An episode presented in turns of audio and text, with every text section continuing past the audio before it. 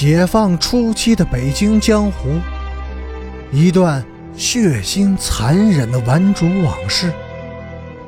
欢迎收听《北京教父》第二十五集。一点半，顺子走进了护国寺浴池，舒舒服服的洗了个热水澡，甜甜的睡了一觉。五点整。他走出浴池大门时，已经是一个颇有气派风度的红卫兵小将了。他走了将近一站路，到平安里的一家小饭铺去吃饭。以前他经常在这家铺子吃饭，看上了一个挺俊俏的服务员。那姑娘常年穿着一件高领的红毛衣，把脸蛋衬得红红的。姑娘比顺子。大了五六岁，但是他就是喜欢她的红脸蛋姑娘不在，大姐，他歇班了。顺子问另外一位服务员：“他谁呀？”“就是那个经常……哦，你问的是他呀？走了，全家都被轰回老家去了。怎么？怎么轰回老家去了？”他爸爸妈妈都是特务，家里藏着电台呢。那个服务员把嘴凑近顺子的耳朵，挺神秘的说：“你说多悬呐！一个特务在咱们这儿当服务员，下毒的机会多多呀！你看他装的多像，蔫蔫的不说话，心里头可都是鬼，真吓死人了。”愣是跟特务在一起耽搁了好几年，嘿嘿，还是文化大革命好。要不，没准儿。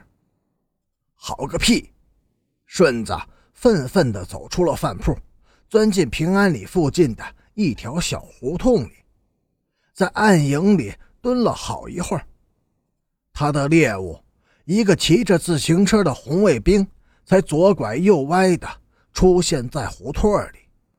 顺子突然从暗影中窜了出来，一手抓住车把，另一只手把蒙古刀顶在了红卫兵的嗓子眼上。借你的车用用。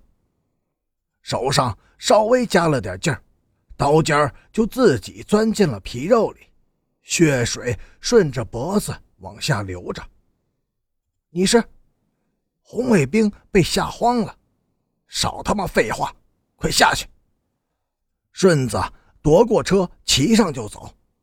临走时，他回过头去喊了一句：“你就在这等着，我一个小时以后就回来，别他妈走远了，让老子找不着你。”晚上九点，顺子按地址找到了第一个人的家。老江湖骗子开门吓了一跳，门外站着一个。威风凛凛的红卫兵，手里还攥着一把雪亮的蒙古刀。边雅军在家吗？早就让你们抓走了。关在哪儿？我怎么知道？现在哪儿都能关人，带着红箍就能抓人。谁知道他被哪个店里的阎罗给抓走了？顺子一把抓住老江湖的衣领。蒙古刀顶在了他的嘴唇上，老丫操的！你不说实话，我把你的舌头剜出来！快说！老江湖吓得浑身发抖。在，在学校，小作孽的想跑，在北京站被抓住了，打了个半死儿，后来被学校领了回去。走，带我去学校，你儿子有人命大案。犯在老子手上了。夜里十一点，老江湖和小江湖一前一后的向边亚军的学校走去。老江湖一边走着，还一边回头，他怕那个混小子趁着夜暗给自己一刀。夜里一点，西城区某中学的教学楼平台上出现了两个身影。个子稍微高的是保安，他不言不语，两只眼总是阴沉沉的。另一个人是周奉天。他们在平台的西侧站住了，在他们的脚下是一个财宝的世界，附近地区超没的家私全都堆放在下面的那间大教室里。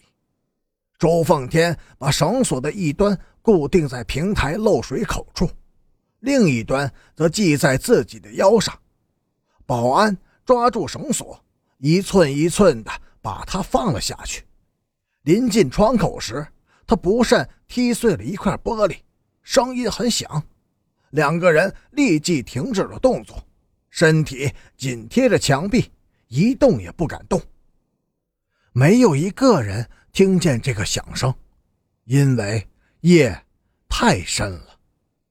周奉天下到窗台上，站稳了身子，然后他掏出了一卷胶布，贴在玻璃上，用匕首柄用力一击，玻璃碎了，但几乎没有发出任何的声音。他把手伸了进去，拔开了插销，推开窗子，进到了屋内。半个小时以后，当他再回到平台上时，衣兜里已经揣满了东西。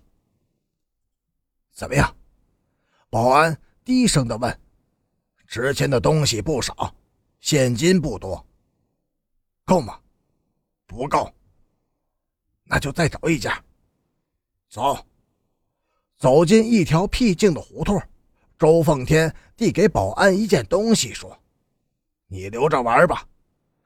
这是一个纯金制成的小八音盒，只有墨水瓶那样的大小。保安打开盒盖，一个光着屁股的小天使弹了出来，随后响起了安魂曲的旋律。夜真静啊，和谐安详的乐曲在夜色中荡漾着，飘散开去。奉天，你说。我们以后怎么办？保安问。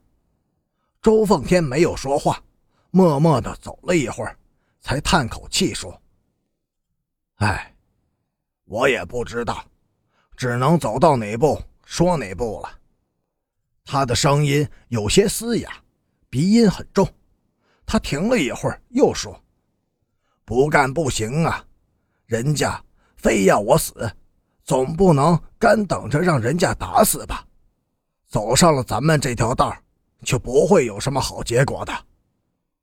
找个机会洗手呢？保安说。周奉天笑了。这是一条下坡路，从上往下跑，收不住脚。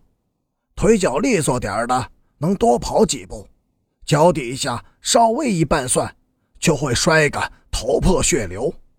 跑得越远，也就跑得越快，摔的也就越狠。保安也笑了。奉天，有没有人能一直跑到底，又站稳了脚呢？周奉天摇摇头。这条路没有尽头。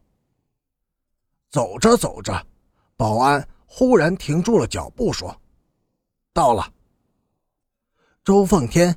抬头看了看，在他的眼前伫立着一扇非常气派的朱漆大门。感谢您的收听，下集更精彩。